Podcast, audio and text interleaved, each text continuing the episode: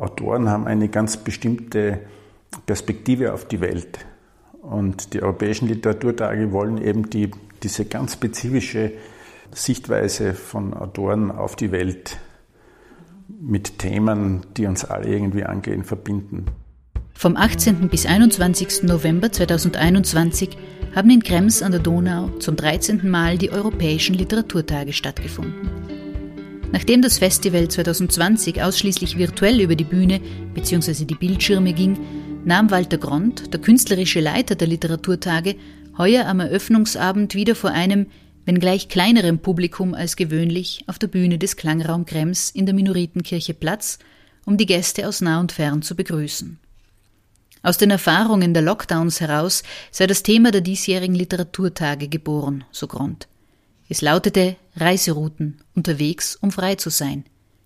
Die Reisebeschränkungen, die wir weltweit durch die Pandemie erlebt haben, rückten das Thema der Freiheit wieder in den Vordergrund.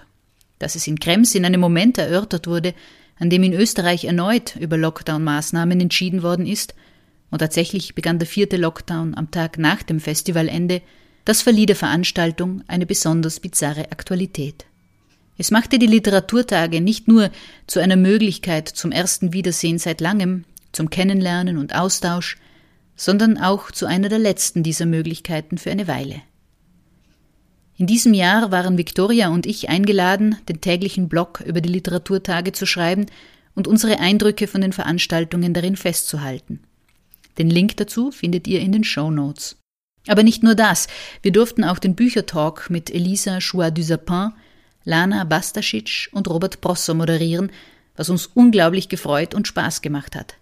Den Mitschnitt des Abends präsentieren wir euch in dieser Folge von Auf Buchfühlung. Zuvor hört ihr noch ein kurzes Gespräch über das Festival, über die Geschichte und die Idee dahinter, das wir mit dem künstlerischen Leiter des Festivals, mit dem Schriftsteller Walter Grond, geführt haben. Die Europäischen Literaturtage finden heuer zum 13. Mal statt. Du bist als künstlerischer Leiter von Anfang an dabei gewesen. Wie kam es denn zu der Idee und wie hat sich das Festival im Laufe der Zeit verändert? Na, das Festival war ursprünglich kein Festival, sondern ein Community-Treffen. Ich habe äh, 2002 mit Freunden in Zürich hatte ich die Idee, ähm, die damals aufkommende äh, Blog-Technologie auszutesten, also ob das auch im intellektuellen und literarischen Feld etwas wäre, was interessant ist. Das war ja damals sehr in Verruf, kam neu und war halt nur so wow, ciao und ähm, sehr im Verruf im, im Literaturbetrieb.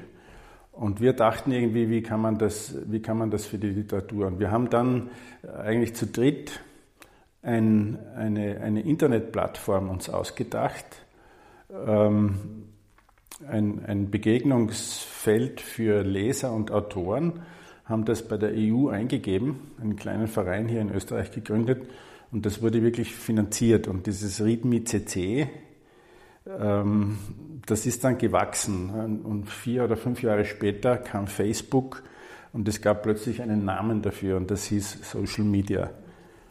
Also das war, glaube ich, eine wirkliche Pionierarbeit und hatte dann, in, ich glaube, in zwölf Sprachen, 14 Länder gab es dann so Leser- und Autoren-Communities.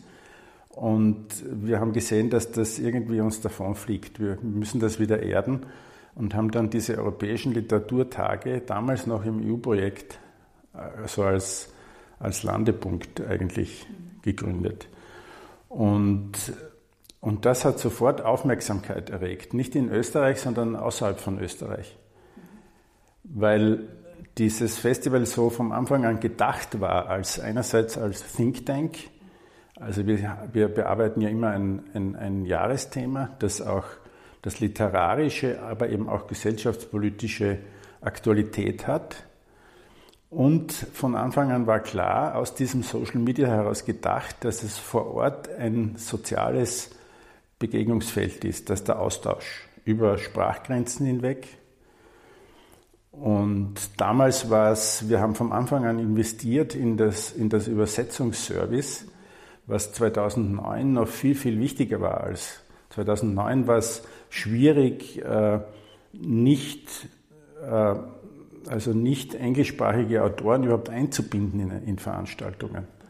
Und wir hatten dieses Service und wir hatten vom Anfang an diese Idee, dass es ihnen gut geht über vier Tage und dass die Veranstaltungen wichtig sind, die wir machen, aber dass sie nur ein Teil davon sind, sondern das, was, sie, was dazwischen passiert, dass sie vier Tage beieinander sind, sich kennenlernen. Es sind zum Beispiel Bücher entstanden. Ja? Also ähm, mir fällt ein, die A.L. Kennedy, die einfach durch die Gespräche hier einen Roman entworfen hat und den dann auch publiziert hat. Das, das ist die Idee gewesen und die ist dann gewachsen. Ja. Die aktuellen Veränderungen sind ja hoffentlich für uns alle nicht permanent, aber trotzdem haben Sie die europäischen Literaturtage dran anpassen müssen. Es ist digitaler wieder worden. Gibt es ähm, positive Veränderungen, die in Zukunft mitgenommen werden? Ja, man muss ja sagen, so quasi die, auf die Corona-Situation konnten wir deswegen reagieren, eben weil es aus einem Internetprojekt heraus gewachsen ist. Also diese Hellhörigkeit, äh, äh, dem, dem Technischen gegenüber, die hat ja immer bestanden. Und jahrelang war ja, war ja, das, war ja das, die, die digitale Welt und was das für, das für, für die Literatur bedeutet, auch Hauptthema. Es war immer ganz ein wichtiges Gesprächsthema. Mhm. Und wir haben deswegen ab 2016 begonnen, ähm, die, die Veranstaltungen auf der Bühne aufzuzeichnen. Äh, weil wir aber aufzeichnen, nicht nur aufzeichnen, sondern wir haben Formate entwickelt, die sich, die sowohl äh, vor Ort als, als, als Veranstaltung funktionieren, aber eben auch, ähm, auch, auch als, als, als medial übersetztes. Und von daher konnten wir ganz gut reagieren.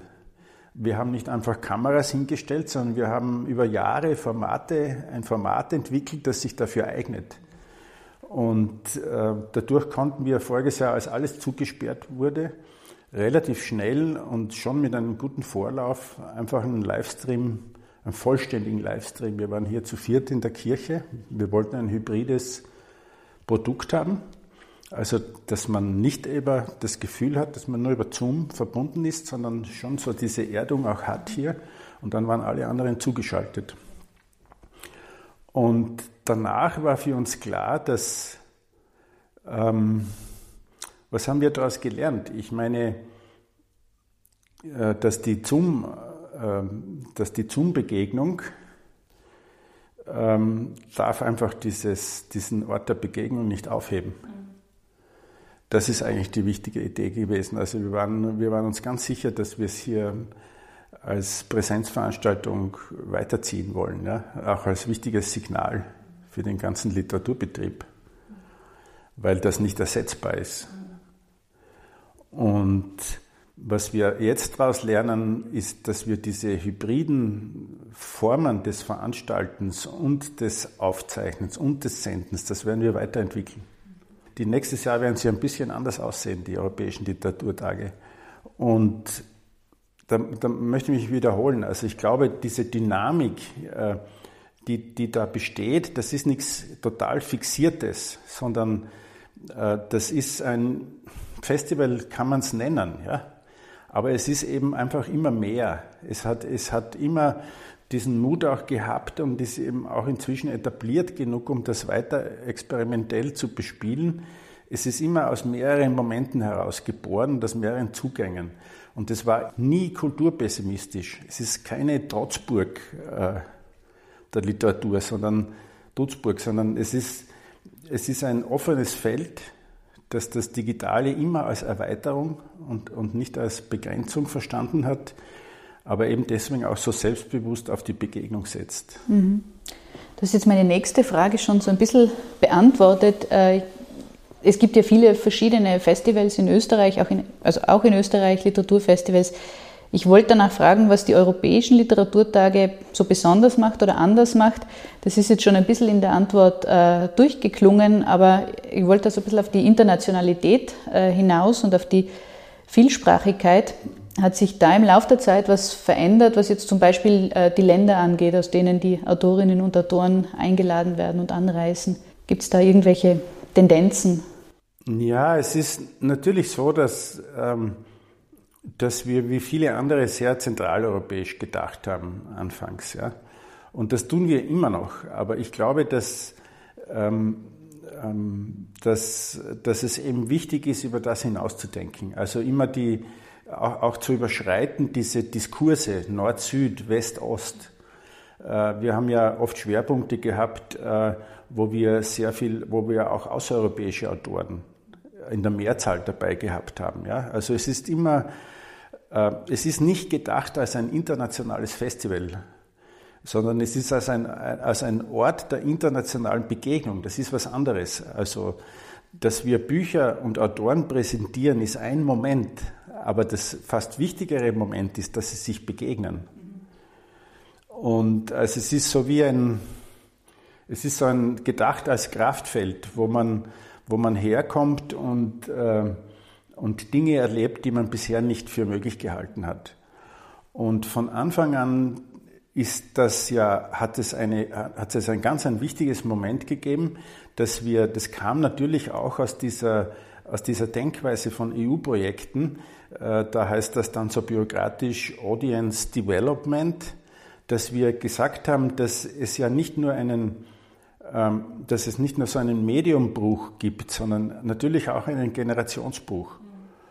Und es keinen Sinn macht, wenn wir so als Berufsjugendliche äh, unterwegs sind, sondern da müssen wir ein eigenes Feld aufmachen. Und die, dieses Feld heißt äh, ELIUB Europäische Jugendbegegnungen. Und das, dieses Projekt hat sich so stark entwickelt und ist selbstständig geworden. Übrigens, wir sind auch stolz, ist jetzt ausgezeichnet mit dem Europäischen Bürgerpreis, dass es wirklich so gleichwertig als Partner mit den Europäischen Literaturtagen auftritt. Und was, was ist das? Das ist einfach ein, eine Art und Weise, wo, wo Schreiben und Literatur als Ort der Begegnung auch verstanden wird, als transnationales, auch mit dem, mit dem großen Schwerpunkt der Integration von, von Jugendlichen mit Flüchtlings- und, und Migrationshintergrund. Die schreiben im Sommer selber E-Books und machen Filme und sind mit einem eigenen Programm, das sie auch mitgestalten, bei den europäischen Literaturtagen dabei. Das ist jetzt nicht möglich heuer und war auch voriges Jahr nicht möglich wegen dieser Lockdowns. Ja. Also es gibt sehr viele, das Ganze hat sehr viele Felder, die so inzwischen, die nicht ganz zentralistisch irgendwie geleitet sind, sondern die sich so, so wie den Tentakel stark werden eigentlich und, und sich weiterentwickeln. Ja. Die äh, europäischen, europäischen Literaturtage finden ja jedes Jahr zu einem anderen Thema statt. Heuer lautet das Thema Reiserouten unterwegs, um frei zu sein. Wie und wann wird denn dieses Thema fixiert und wie findet die Auswahl der Autorinnen statt?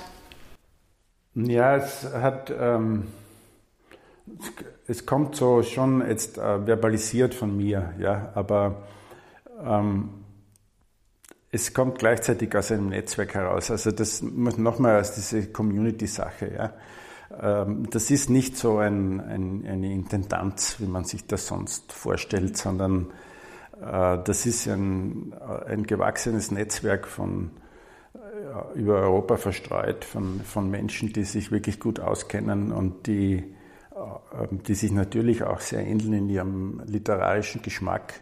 Und so heraus entwickelt sich das. Und sehr oft das Thema eigentlich auch aus, ähm, aus, aus den jeweiligen vorjährigen Jahren. Also was ist es, was, was, welchen Rest gibt es, wo können wir weiter fortsetzen, so ein bisschen, ja. Und meine Funktion als künstlerischer Leiter ist dann letztlich Entscheidungen zu treffen, ja. Aber ich glaube, diese Vielfalt ist auch ein bisschen daraus geboren, eben, dass, ähm, dass da viele ihre Ideen und Gedanken und Entdeckungen einbringen. Ja. Und aus dem heraus muss man sagen, das ist ein, ein man kann dann auch besser verstehen, was ich meine. Es ist nicht nur ein internationales Festival, wir bedienen keine Verlage. Ja? Also wir, wir bedienen auch nicht Neuerscheinungen, auch wenn es ja in den letzten Jahren sehr viele Neuerscheinungen dabei waren. Aber im Prinzip ist nicht unser Anspruch, den Buchmarkt zu bespielen, ja? sondern ähm, wir haben oft, es ist kein Zufall, dass Mattia Enar bei den ersten Literaturtagen war, den hat kein Mensch gekannt. Und das kommt, das kam aus dieser Read mit CC Community. Und, und diese Autoren, die bleiben uns dann auch sehr verbunden natürlich. Ja. Es ist oft die Expertise aus einem Land, dass man von Autoren, die gerade übersetzt werden oder noch nicht übersetzt sind. Und deswegen sind wir manchmal ein bisschen schneller auch. Ja. Wir sitzen heute am letzten Tag äh, der Europäischen Literaturtage hier zusammen, kurz vor der Matinee für Nevat Kermani, der gleich den Ehrenpreis des österreichischen Buchhandels für Toleranz in Denken und Handeln erhalten wird. Äh, unsere Eindrücke der letzten Tage kann man im Blog nachlesen, aber was ist denn dein Fazit jetzt im Rückblick auf diese Tage oder was sind die, die Highlights? Vielleicht kannst du auch noch einmal ganz kurz nennen, wer da war oder ein paar Namen nennen von den Autorinnen und Autoren, die da waren. Naja, zunächst ist es so, dass wir schon ein Risiko eingegangen sind. Also mein Kopf ist schon voll, auch mit Freude und Müdigkeit, dass das gut gegangen ist. Und es ist alles sehr gut überlegt gewesen, warum wir es tun, unter welchen Sicherheitsvorkehrungen wir das machen. Und es ist wirklich beeindruckend, äh, dass vor einer Woche uns alle Autoren signalisiert haben, kommen zu wollen obwohl Österreich ja, das ist ja wie ein, ein Planet, den man nicht betreten möchte im Moment. Und sie wollten das auch als, als Statement, dass es diese Form von literarischer Begegnung auch in diesen Zeiten geben soll und dass das weitergeht. Und ich, ich habe ein paar ich, ich, möchte nicht, ich, es fällt mir schwer, Eingeladene hervorzustreichen. Einzelne herauszustreichen, ja, ja klar. Aber, aber ich habe schon, ich habe ich hab ein paar Panels erlebt, die, die gehören einfach zu den besten in diesen 13 Jahren, also wo ich wirklich, ich meine, ich befasse mich sehr im Vorfeld mit den Eingeladenen und ähm, also zum Beispiel dieses Gespräch zwischen Kapka Kasabova und, und Erika Fattland, das fand ich einfach, das hat mich echt ergriffen. Ja. Also, oder die Begegnung mit, von Felicitas Hoppe mit dem Fosnes Hansen, wo zwei Autoren auf der Bühne ihre Verwandtschaften entdecken. Ja. Und man merkt ja auch, das ist diesmal, glaube ich, durchgehend so gewesen, ja, dass äh, welche Eloquenz sie entwickeln. Und das hat ja mit der Atmosphäre zu tun. Ja. Also dass sie nicht als, ähm, dass man ganz selten den Eindruck hat, dass sie also Selbstmarketing betreiben und ihre Verlagssätze so quasi herunterklopfen, sondern sie sitzen dort und, und entdecken Dinge, die sie vielleicht so noch gar nicht verbalisiert haben. Und das ist, finde ich, heuer richtig gut gewesen. Ja.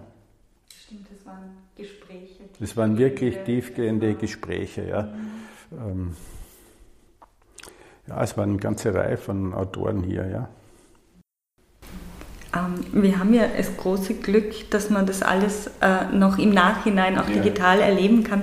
Wo können denn unsere Hörerinnen und Hörer ähm, nachschauen, ja. nachhören? Die werden ähm, gesendet, glaube ich, ab 9. Dezember habe ich, glaube ich, gehört. Dezember mhm. Und dann auf dem YouTube-Kanal der Europäischen Literaturtage werden sie archiviert. Mhm. Das ist einer, auf den sind wir ziemlich stolz. Also das, äh, äh, das artikulieren auch die Autoren. Ja. Mhm. Also der wird, der wird international, das wird viel rezipiert und es wird geschaut und, und wir sehen auch, dass, äh, dass die alten Videos angeschaut werden. Ja. Das hat sehr viel mit der Themenbezogenheit zu tun. Und eine Idee ist ja, ist ja die, dass wir so ein Think Tank sind und mit, dieser, mit dem Selbstbewusstsein äh, zu sagen, Autoren haben eine ganz bestimmte Perspektive auf die Welt.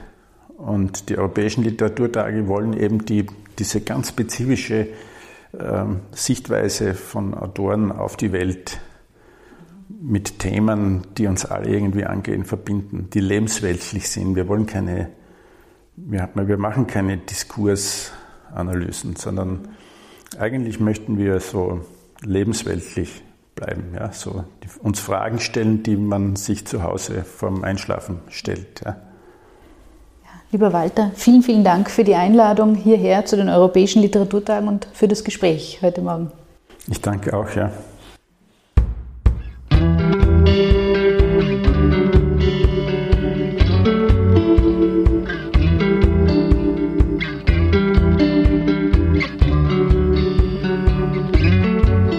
War das Gespräch mit Walter Gront. Ihr hört jetzt die Aufnahme des Büchertalks mit Elisa Chouin du Sapin, Lana Bastasic und Robert Prosser. Einen schönen Nachmittag, frühen Abend im Klangraum Krems Minoritenkirche.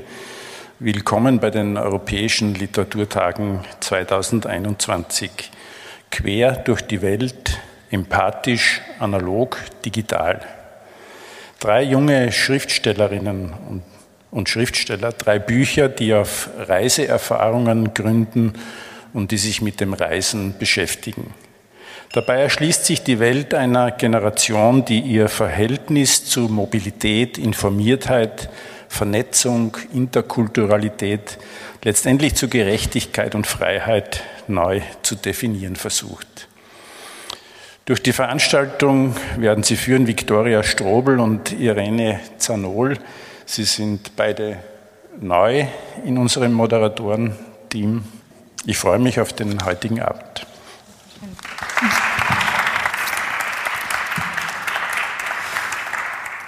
Danke für die einleitenden Worte und überhaupt für die Einladung hierher nach Krems. Viktoria und ich freuen uns sehr, dass wir diesen Büchertalk heute moderieren dürfen. Was erwartet Sie, was erwartet uns heute Abend? Wir sprechen, wie Sie schon gehört haben, unter dem Motto Quer durch die Welt, empathisch, analog, digital mit Elisa Chouat du Sapin, mit Lana Bastasic und mit Robert Prosser, die in dieser Reihenfolge zu uns auf die Bühne kommen werden. Die beiden Autorinnen und den Autor und ihre Texte verbindet, wie wir noch sehen werden im Laufe des Abends, nicht nur das Reisen ganz generell, sondern auch viele Themen, die damit in Zusammenhang stehen. Aber begrüßen wir zunächst mit einem ganz herzlichen Applaus Elisa Chouat du Sapin bei uns auf der Bühne.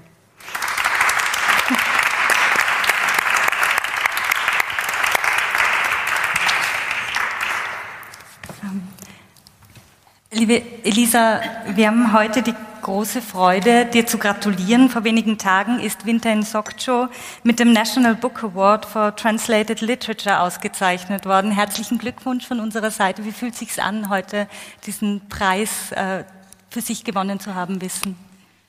Ähm, danke vielmals und ähm, guten Abend. Ähm, ich verstehe Deutsch ganz gut, aber sprechen ist ein bisschen äh, schwieriger. Also Danke für äh, Verständnis, wenn ich äh, auf Französisch dann rede. Mhm. C'était une surprise absolue pour moi de recevoir ce, Für mich war das eine sehr große Überraschung, diesen Preis zu erhalten. Ich war auch sehr berührt und sehr bewegt darüber, denn dieses Buch, das war mein erstes Buch, das habe ich geschrieben, als ich zwischen 17 und 21 Jahre alt war. Jetzt bin ich 29 Jahre alt und habe in der Zwischenzeit auch andere Bücher geschrieben. Ah, es war also für mich eine große Überraschung und ich war sehr bewegt, diesen Preis zu erhalten. Ähm, ich habe äh, in diesem Buch äh, über verschiedene Themen äh, gesprochen, auch über das Reisen, äh, Themen, die mich äh, noch immer sehr bewegen. äh, und äh, äh, die ich heute auch mit Ihnen hier teilen will.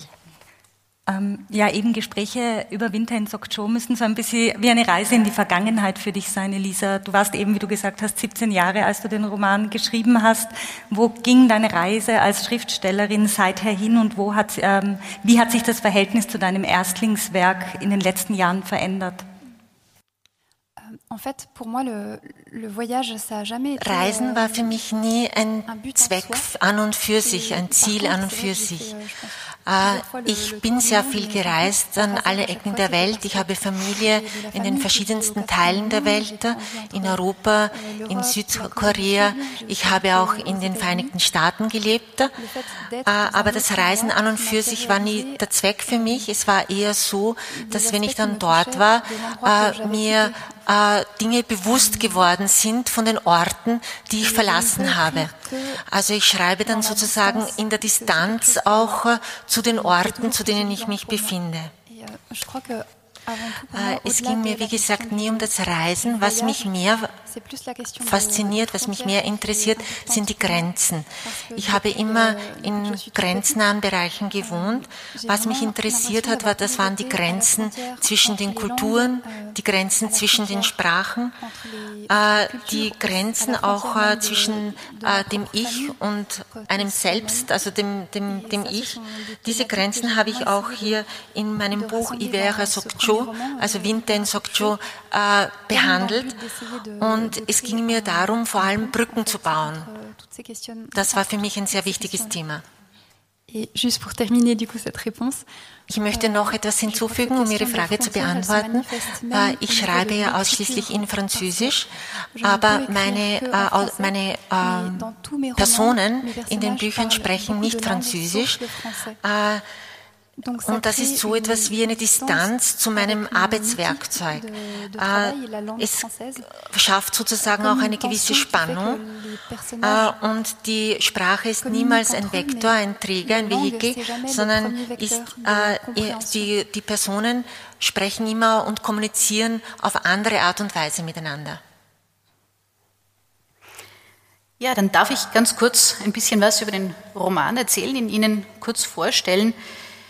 Elisa Chouard du Sapon nimmt uns in ihrem Roman, das ist jetzt schon durchgeklungen, Winter in Soksho, auch der Titel verrät es schon, mit auf eine Reise ins winterliche Südkorea, in eine kleine, heruntergekommene Pension an die Ostküste des japanischen Meeres.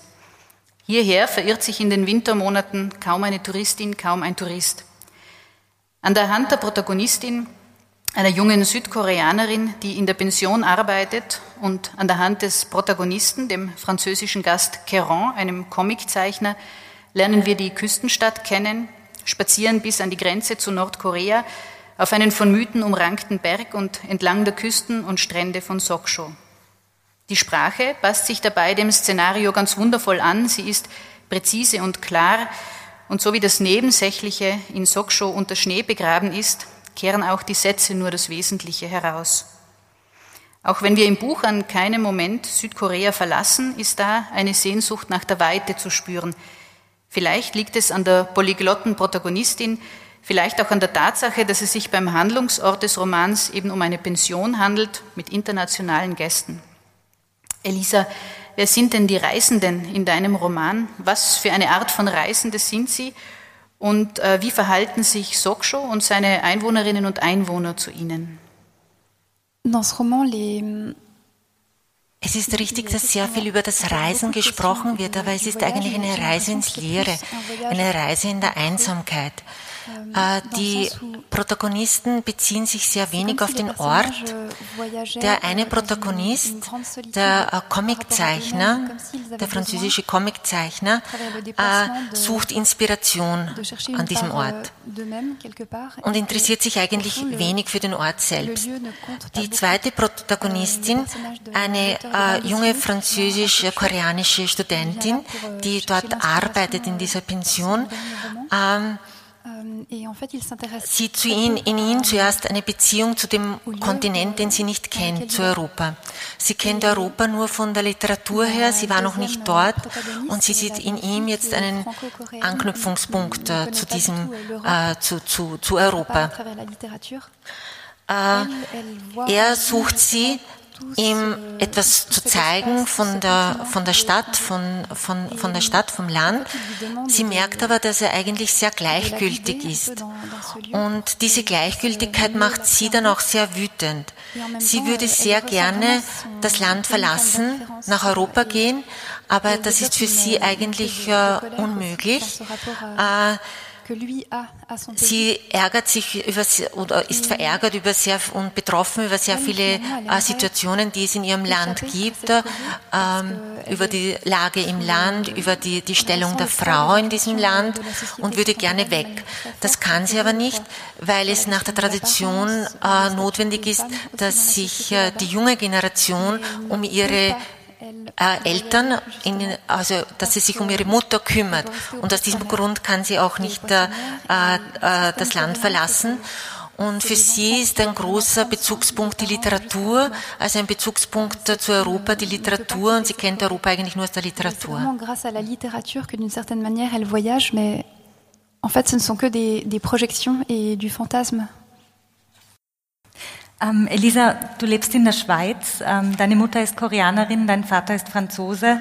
Du selbst bist zwischen diesen geografischen Punkten unterwegs, nicht nur zwischen diesen beiden geografischen Punkten, aber nach einem sechsmonatigen Aufenthalt in äh, New York, du hast das eh gerade vorher angesprochen, äh, als Writer in Residence, habe ich gelesen, warst du zum ersten Mal in deinem Leben nicht ständig mit der Frage nach deiner Identität konfrontiert.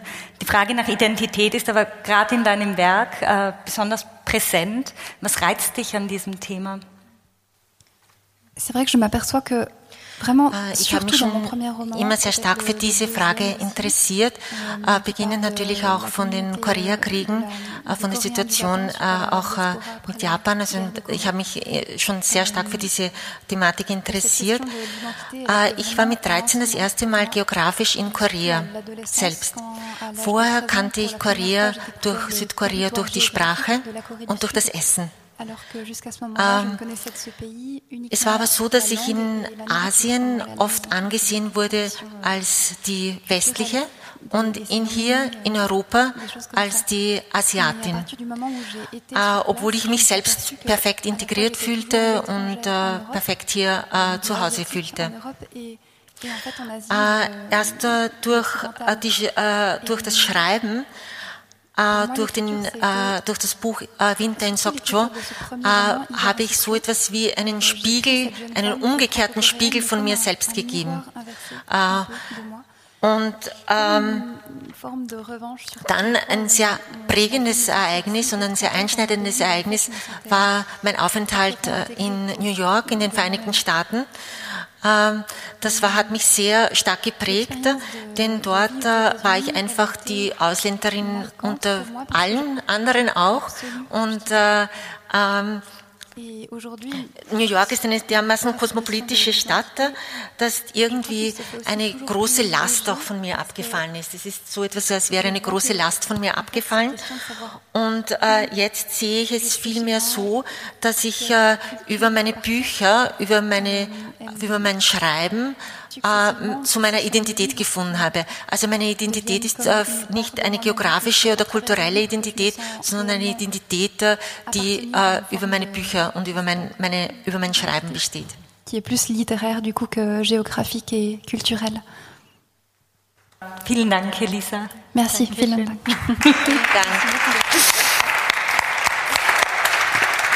Danke auch an Sie fürs Dolmetschen. Und äh, an der Stelle möchte ich noch den Übersetzer erwähnen, weil wir das ja in guter Tradition hier immer machen, den Übersetzer des Romans. Ähm, das ist Andreas Jandl und äh, der Roman ist bei Blumenbar im Aufbauverlag erschienen. Es ist auf jeden Fall äh, ein Buch, das Sie sehr gut auf die nächsten Monate, auf den bevorstehenden Winter einstimmen wird. Also nochmals eine ganz große Empfehlung. Und als nächstes dürfen wir Lana Bastasic bei uns auf der Bühne begrüßen.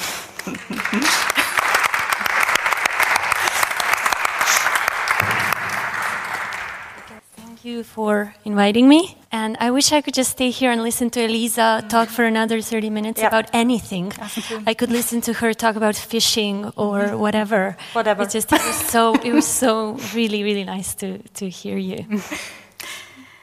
Lanas Roman führt uns als nächstes hinunter in den Kaninchenbau, wie es in einem der literarischen Referenztexte von Fang den Hasen in Alice im Wunderland heißt. Es handelt sich um den Debütroman der Autorin, der 2018 in Belgrad erschienen ist und seit 2021 in der deutschen Übersetzung von Rebecca Zeinsinger im S. Fischer Verlag vorliegt.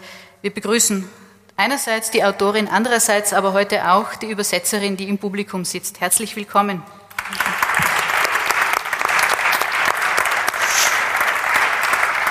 Lana, so great to have you here. you were born in Zagreb, raised in Bosnia. You spent a few years living in Barcelona. You are now living in Belgrade, is that right? Yeah.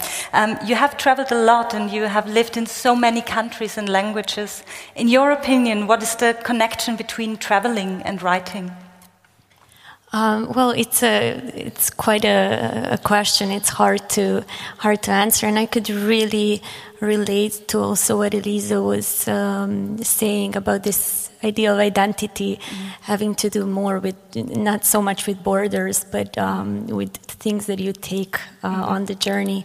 Um, for me, um, it was very important to leave Bosnia, and uh, I was in Barcelona for seven years, and that's actually where I wrote the novel, mm-hmm. And um, and I needed to to go um, because the distance gave me a point of view which was not bitter.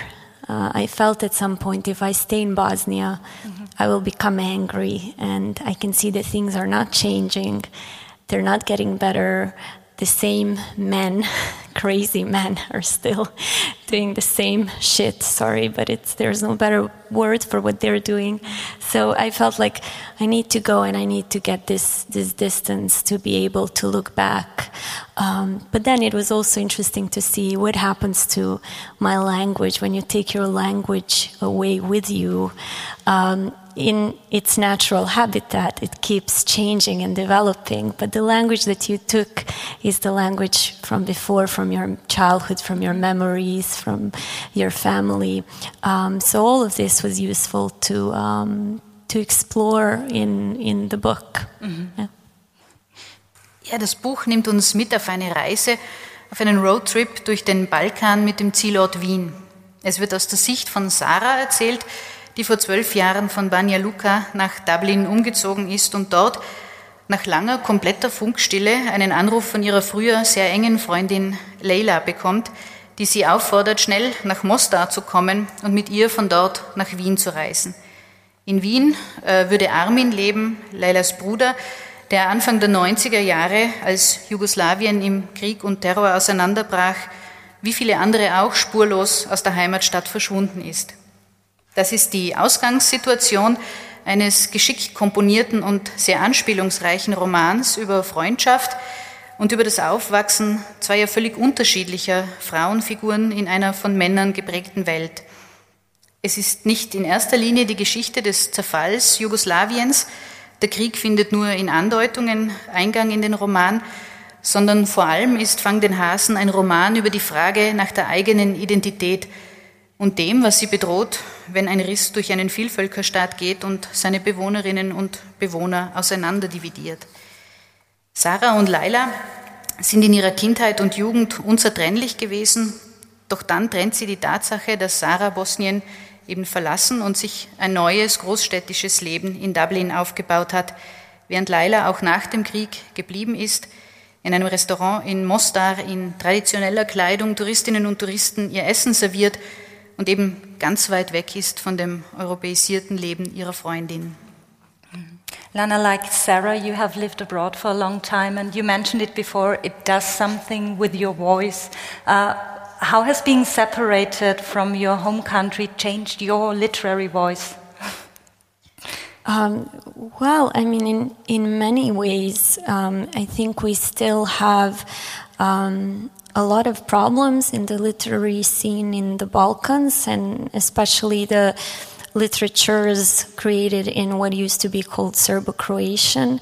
Um, it's that now we have seen these extreme nationalizations of, of these separate fields. They're becoming more and more separate. Uh, this this common uh, cultural sphere is being cut off. Mm. Um, again, by people who don't really care about culture in any way, but use it for their own ends.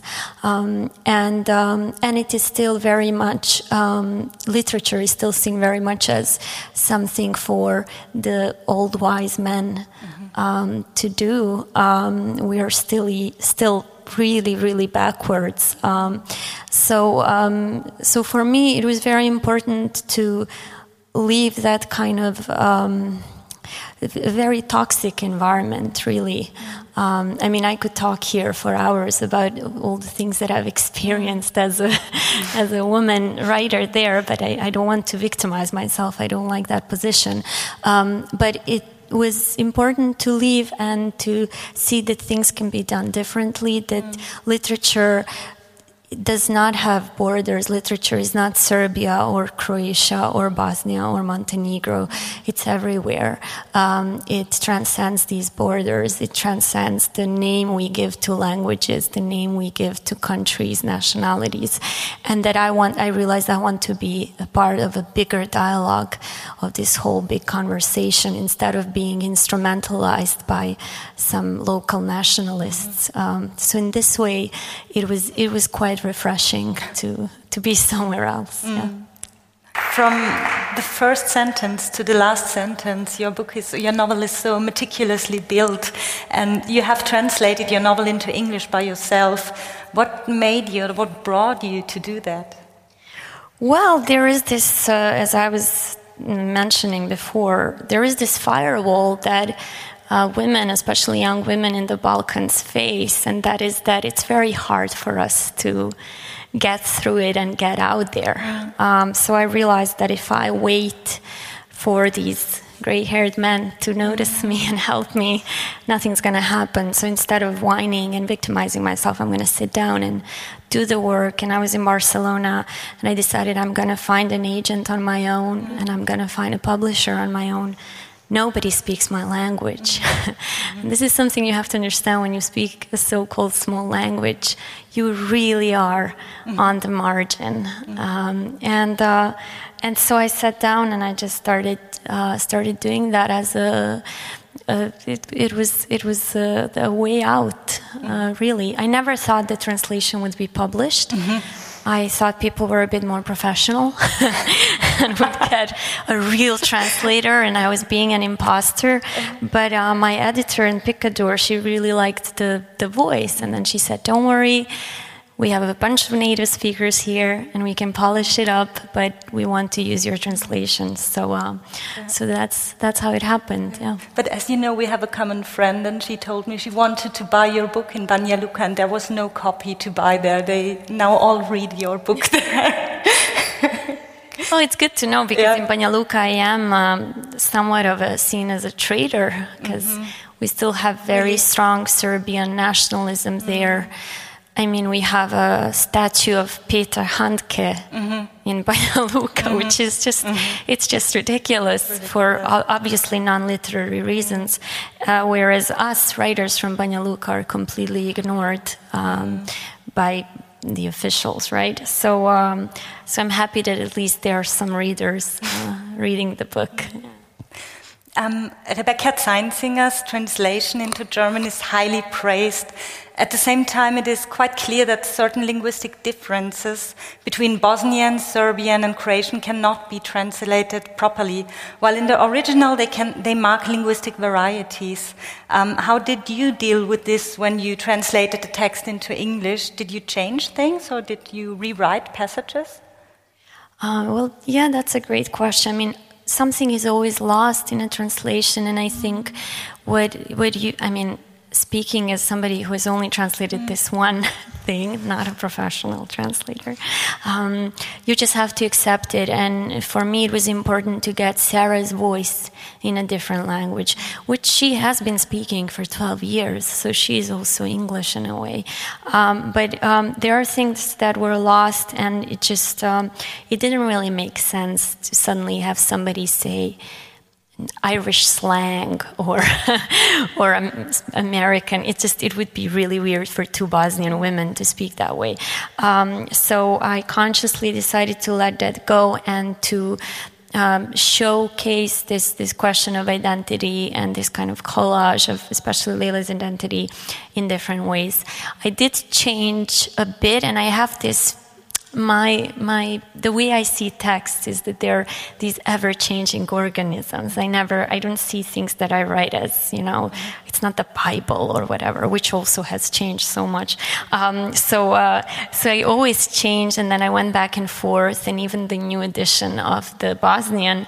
Um, novel has some you know little little very little changes and then my editor just said you have to just let go it's okay just please write something else.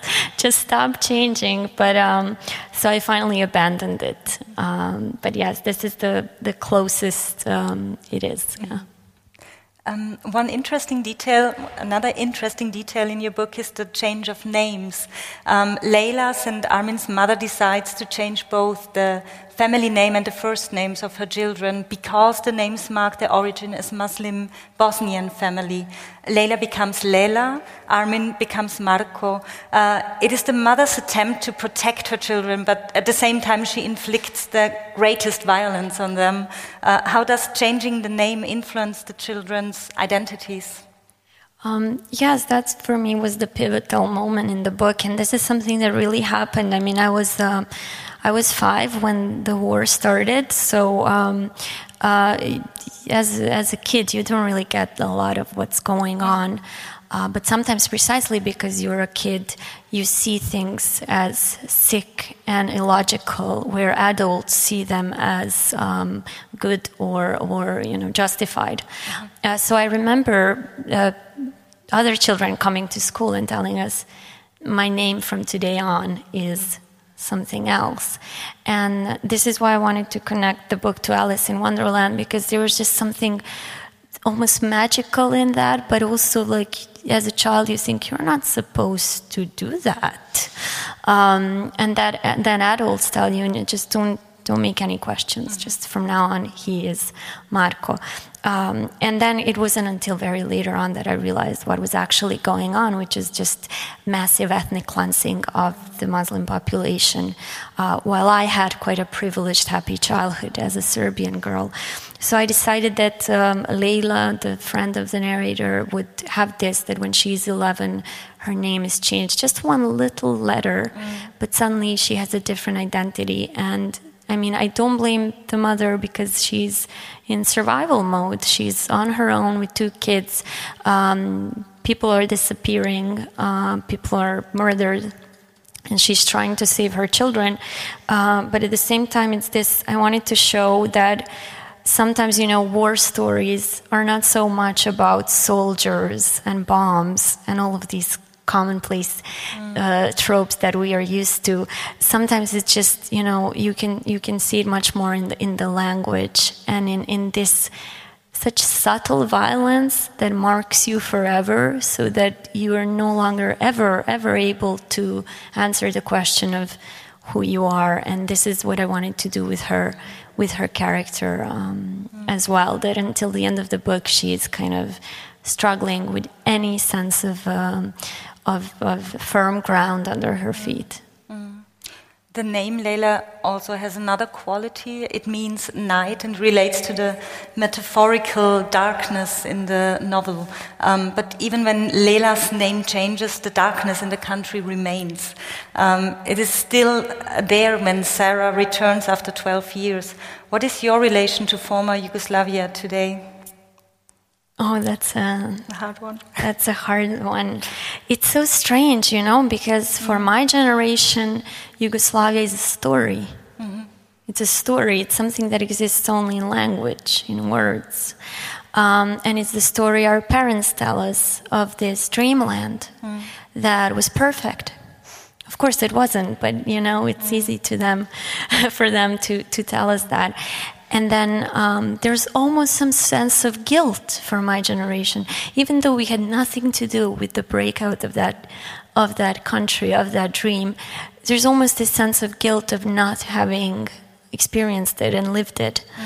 Mm. Um, and still, it's the place that best describes us in a way. I mean, I myself, a Serbian girl born in Croatia, fleeing to Bosnia. I mean, it's so hard to explain where I'm from, but if I say Yugoslavia, it kind of covers it all. Mm-hmm. But I can no longer use that. It's like these words have been taken from us. Um, and my generation is a post generation. Mm-hmm. And we were talking a lot about hyphens. Mm-hmm. That's why I really enjoyed um, previous panels. We are that hyphenated post generation, and we're constantly defined by something that we didn't build and we didn't destroy.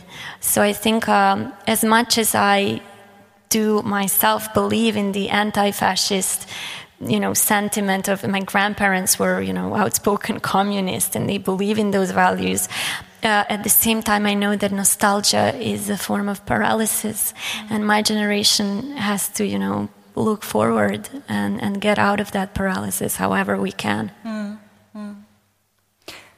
Let's not tell the audience what the rabbit is all about, um, but it is of course no coincidence that Dürer's young hair is printed on the cover of the German language edition, a picture that has been printed and reproduced um, more often than almost any other, uh, and yet still poses riddles. And how did you get the idea to turn this particular painting into such an essential part of your book?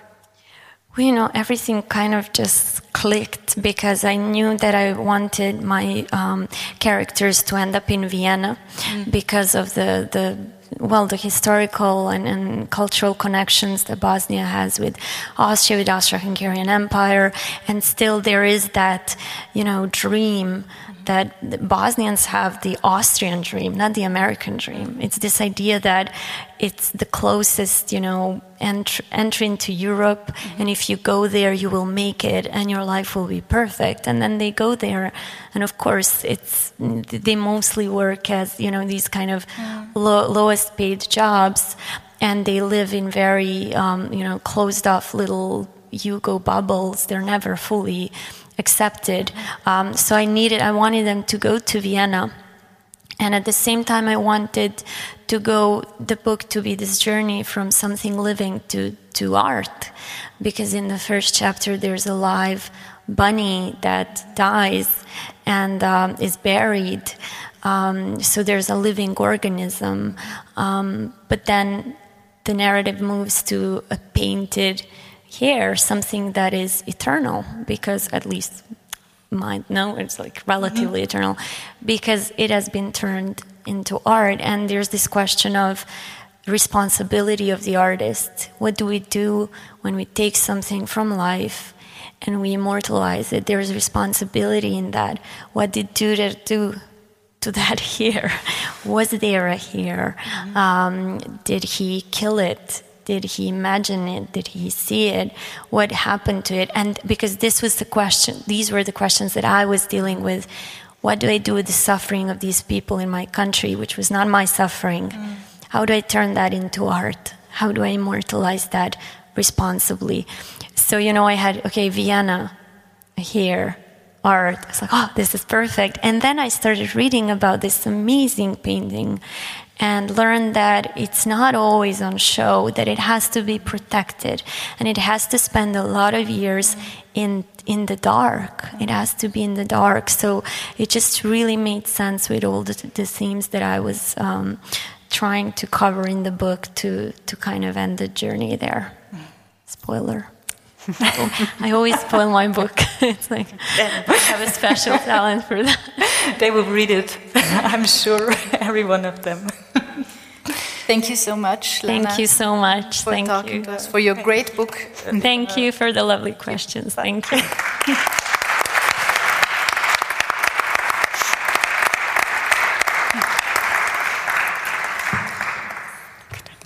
Als nächsten Gast dürfen wir Robert Brosser auf die Bühne bitten. Schenken wir ihm gleich einen großen Applaus.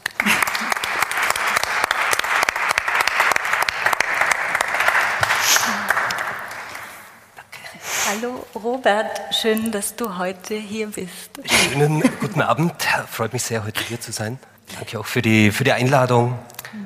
Robert ist in Alpbach im Tiroler Unterland geboren. Von dort aus bricht er immer wieder auf und begibt sich auf Reisen, sei es nach Bosnien, in den armenischen Kaukasus nach Syrien, Westafrika, Indien oder Venezuela. Ähm, die Entscheidung, ernsthaft mit dem Schreiben zu beginnen, so habe ich zumindest in einem Presseartikel gelesen, äh, ist dir in Urumqi im Osten von China in einem Hotel gekommen. Stimmt diese Geschichte? Musstest du von Tirol nach China reisen für diesen Entschluss? Äh, stimmt leider tatsächlich, obwohl es sich einfach so, also es hört sich einfach nach einer sehr guten Geschichte an oder sehr äh, ja, gewissermaßen auch sehr klischeehaft, aber ist tatsächlich so passiert. Ich hatte, ähm, äh, ich bin mehr oder weniger, wie soll man sagen, so als Künstler in der Hip-Hop und vor allem in der Graffiti-Szene ja, groß geworden oder irgendwie sozialisiert worden. Ähm, das war dann auf einmal zu Ende, so gefühlsmäßig das Brain an ein Ende gekommen. Und das war so der Zeitpunkt, wo ich dann aber begonnen habe, sehr viel zu reisen, also als Backpacker. Und ich war dann die erste längere Reise hat mich in die Mongolei und nach China geführt und in China dann eben in Xinjiang Province Urumqi, der Hauptstadt. Äh, dort habe ich einen Tadschiken kennengelernt, der war gerade dort, um ein Auto zu kaufen, weil es günstiger war. Und ich habe mich sehr gut mit ihm verstanden, sein älterer Herr, na, das damals so, also so ein wenig wie Großvater und Enkelsohn. Und er machte mir den Vorschlag, Robert, wir verstehen uns gut, komm doch mit, mit mir nach Tadschikistan in mein Dorf. Äh, wir würden Arbeit für dich finden und bestimmt auch ein Mädchen zum Heiraten. Ähm, da dachte ich mir damals, okay, vielleicht sollte man das wirklich machen. Also das wäre schon so dieses, so hätte ich mir also mit 22, ja. 23 dachte, also ich wollte nicht heiraten, aber ich dachte mir, okay, das hört sich wirklich so nach einem wirklichen Abenteuer an. Und äh, da gab es aber wirklich diesen Moment, wo ich mir dachte, hey, ich brauche, ich muss irgendwie wissen, wo soll es hingehen mit meinem Leben. Äh, Hip-Hop, Graffiti, das äh, ist vorbei. Und äh, dann kam wieder diese Idee, wie schon vor der Pubertät, äh, vielleicht ist es das Schreiben. Vielleicht mhm. wirklich Literatur. Ähm, dann ganz blauäugig zurückgekommen nach Österreich und dachte ich mir, ich schreibe jetzt Gedichte und ich versuche das. Und das hat genau. funktioniert. Jetzt bin ich hier. In jedem deiner bisherigen Bücher, vom Erstling Geister und Tattoos bis zum Roman Gema Habibi, aus dem wir später noch hören werden, nimmst du die Leserinnen und Leser mit auf eine Reise und gehst zu Recherchezwecken auch selbst immer wieder auf Reisen. Wie wichtig ist es denn für dich, selbst vor Ort zu sein, um über einen spezifischen Raum zu schreiben? Ähm, gute Frage. Ich muss sagen, ist eigentlich für mich selbst immer wieder also erstaunlich wichtig. Ähm, also ich hätte es gern, eigentlich muss ich sagen, andersrum, äh, dass es möglich wäre, rein mit der Fantasie zu arbeiten oder auch mit, äh, mit Sekundärliteratur. Also es ist auch letztes Jahr, ich hätte ein Romanprojekt in Arbeit gehabt, äh, historisches Material. Äh, 1903 würde die Geschichte spielen, basiert auf wahren Begebenheiten. Äh, habe mich da versucht, dann wirklich auch einzulesen, einzuarbeiten bin da dann aber wirklich gescheitert dran. Einfach auch äh, aufgrund des Umstands, dass mir so dieser direkte Bezug ein wenig gefehlt hat. Das auch äh, nachzufragen, nachzuforschen, mit Menschen zu reden, äh, vor allem sich die Orte anzuschauen und, ähm, wie soll man sagen, es in einer Art von, nicht nur in einer geistigen Art und Weise, sondern vor allem auch in einer körperlichen Art und Weise zu erfahren und wahrzunehmen. Also man muss es die, das Thema. So. Ein historischer ja. Stoff ist, spüren können, oder? Ja, genau. Mhm. genau. Du hast 2017 mit Phantome einen Roman veröffentlicht, der wie Fang den Hasen auch am Balkan spielt und sich stark damit auseinandersetzt, welche Wunden politische Konflikte in Einzelbiografien brennen. Du hast dich auch sonst stark mit dem ex-jugoslawischen Raum auseinandergesetzt, warst zuletzt Herausgeber eines Dossiers in der Reihe Literatur und Kritik wo du literarischen Stimmen aus den Nachfolgestaaten Jugoslawiens äh, eine Stimme verliehen hast, Stimme gewässt. Heute sprechen wir aber über Gemma Habibi, deinen aktuellen Roman, der im Juli 2019 im Verlag Ulstein 5 erschienen ist. Es ist ein Roman, der drei Länder, wenn man so will, drei Welten miteinander verbindet, Kurdistan, Wien und Ghana, Lorenz, einer der Protagonisten, studiert in Wien Deutsch und Lehramt auf Kultur, äh, Deutsch auf Lehramt und Kultur- und Sozialanthropologie. Anfang 2011, also noch vor dem Krieg in Syrien, reist er nach Damaskus, wo er die Fotografin Elena und den syrischen Kurden Sain kennenlernt. Durch Sain kommt er in Berührung mit dem Boxsport. Zurück in Wien beginnt er dann selbst zu trainieren.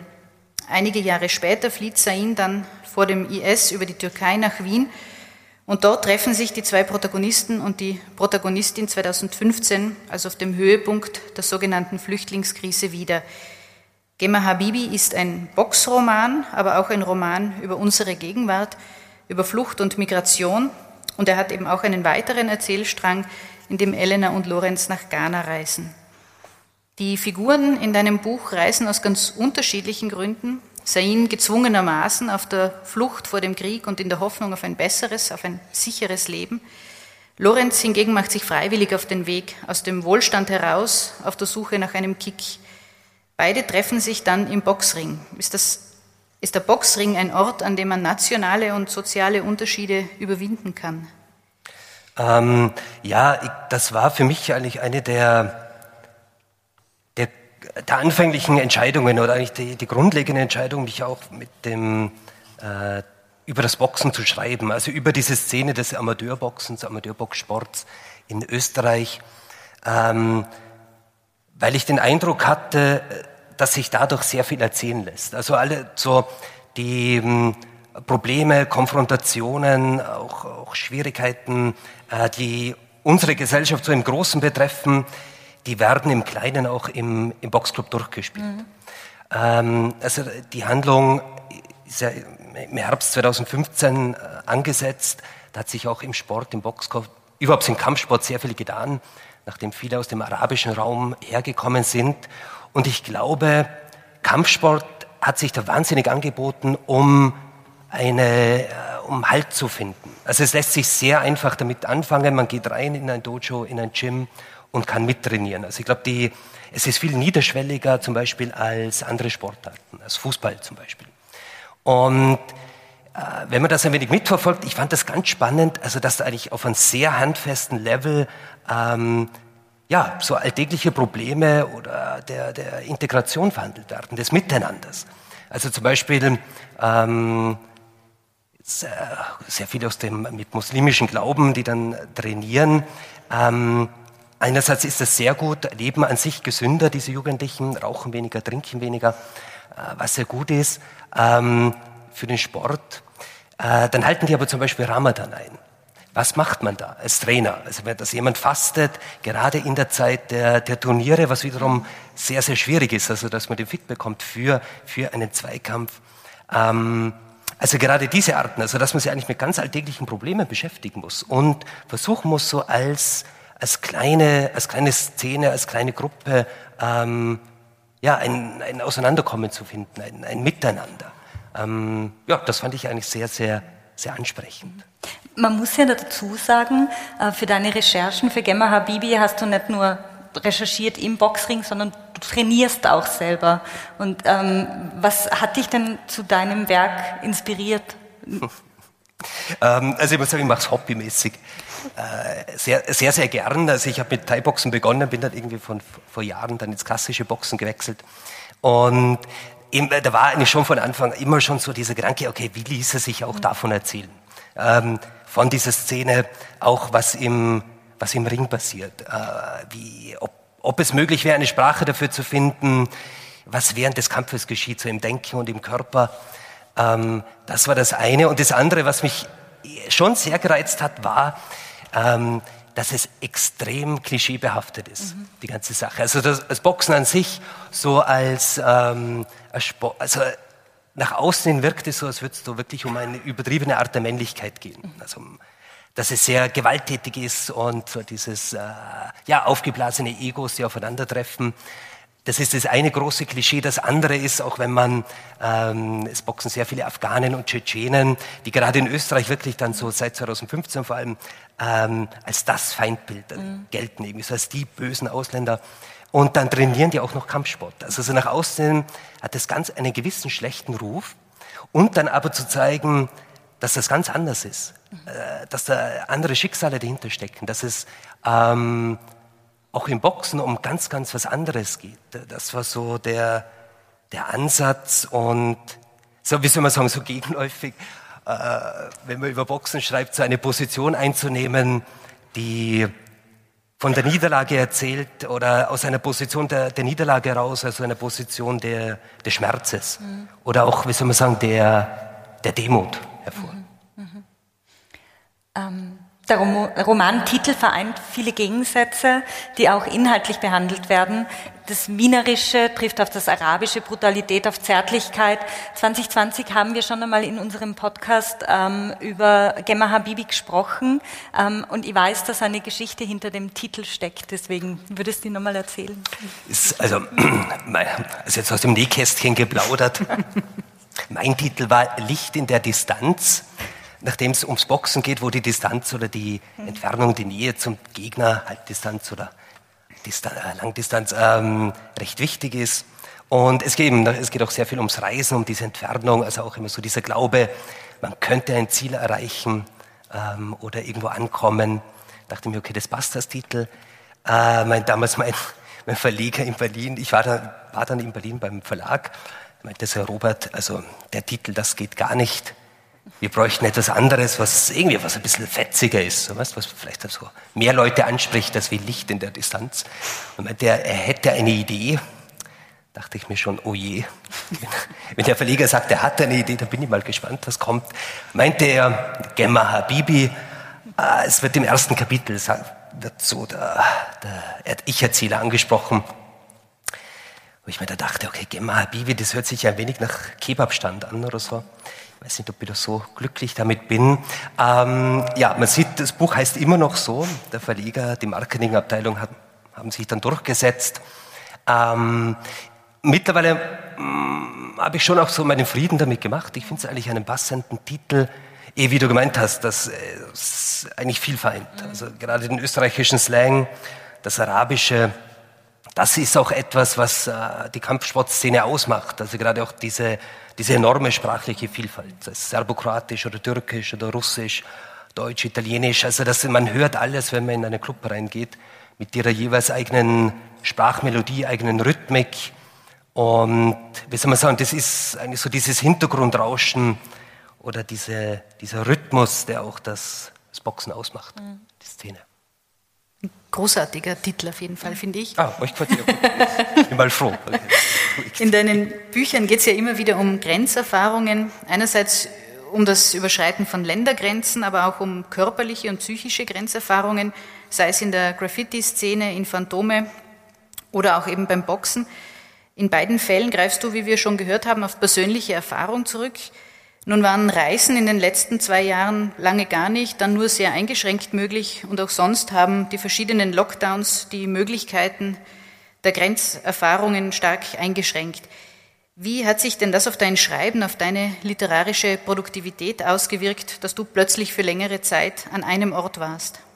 Ja, ähm, ich muss sagen, also ich würde jetzt sagen, eigentlich ziemlich gut, nachdem dieses eine Projekt, das historische, die historische Geschichte verschwunden ist und ich ja durchwegs dann in Tirol war, in Alpbach, also im Tiroler Unterland, ähm, zum ersten Mal derartig lange, also ich glaube, ich war seit der Matura nicht mehr durchgängig so viel im Dorf, ähm, habe ich dann mit einem Projekt begonnen. Also die Idee hatte ich irgendwie schon lange, also über Tirol zu schreiben, über, über ein Dorf in Tirol, eigentlich Alpbach, fiktiv, aber es liegt höher in der Geschichte.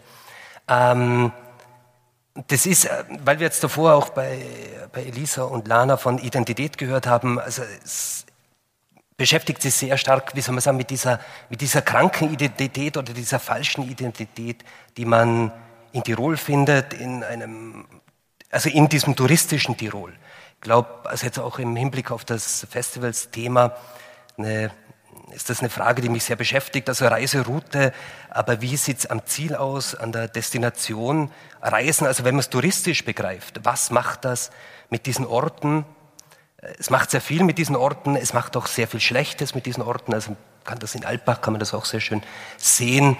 Äh, vor allem, wie es die Identität verändert, also verändert oder wie es die Identität auflöst und man versucht immer noch so diese Art von, von Bauerntum zu leben oder Naturverbundenheit ähm, äh, oder widerständigen Geist, was es nicht alles für, für Stereotype gibt, die so um Tirol kreisen.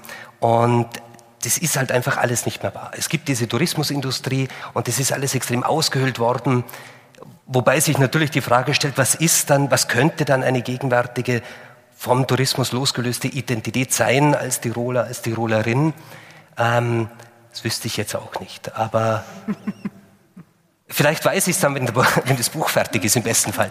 Äh, aber auf jeden Fall geht es halt auch, ist das jetzt eine Frage, die mich sehr beschäftigt. So diese, diese Schattenseiten des, äh, der touristischen Gegenwart in, in Tirol und ja, was das mit Menschen macht und wie man, wie manche versuchen, da abseits davon dieser Industrie des Tourismus oder abseits davon, dass man sie immer zu einem anderen verhalten muss, zum Urlauber, zur Urlauberin, also dass man immer dieses bestimmte Bild abgeben muss, abgeben will auch, weil man damit verdient. Ähm, was, was gibt es da noch für andere Taktiken, mhm. für andere Lebensentwürfe? Mhm. Die Spannung ist jetzt natürlich hoch. Du musst recht rasch mit deinem neuen Roman fertig werden. Wir freuen uns schon alle drauf. Sagen wir so, der Titel, der Arbeitstitel ja. ist Vom Verschwinden in Lawinen. Ah. Und ich bin schon sehr gespannt, ob der Titel bleiben wird. ähm, wenn du auf Reisen gehst, tust du das schon mit einer Geschichte im Hinterkopf oder schaust du, was das Reisen dir an Geschichten bietet?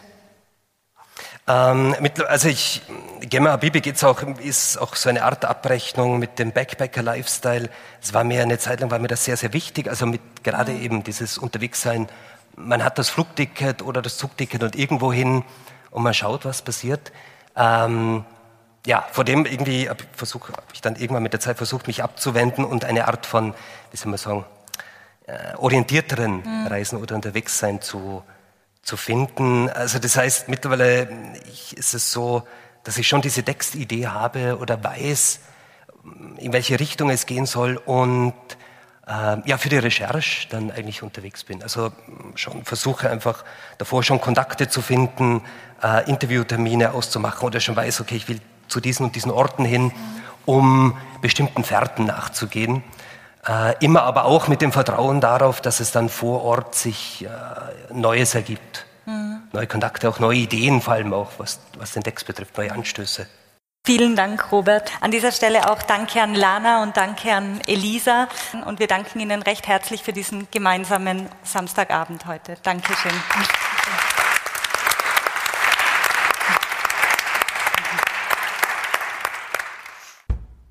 Herzlichen Dank, dass ihr auch heute wieder dabei wart.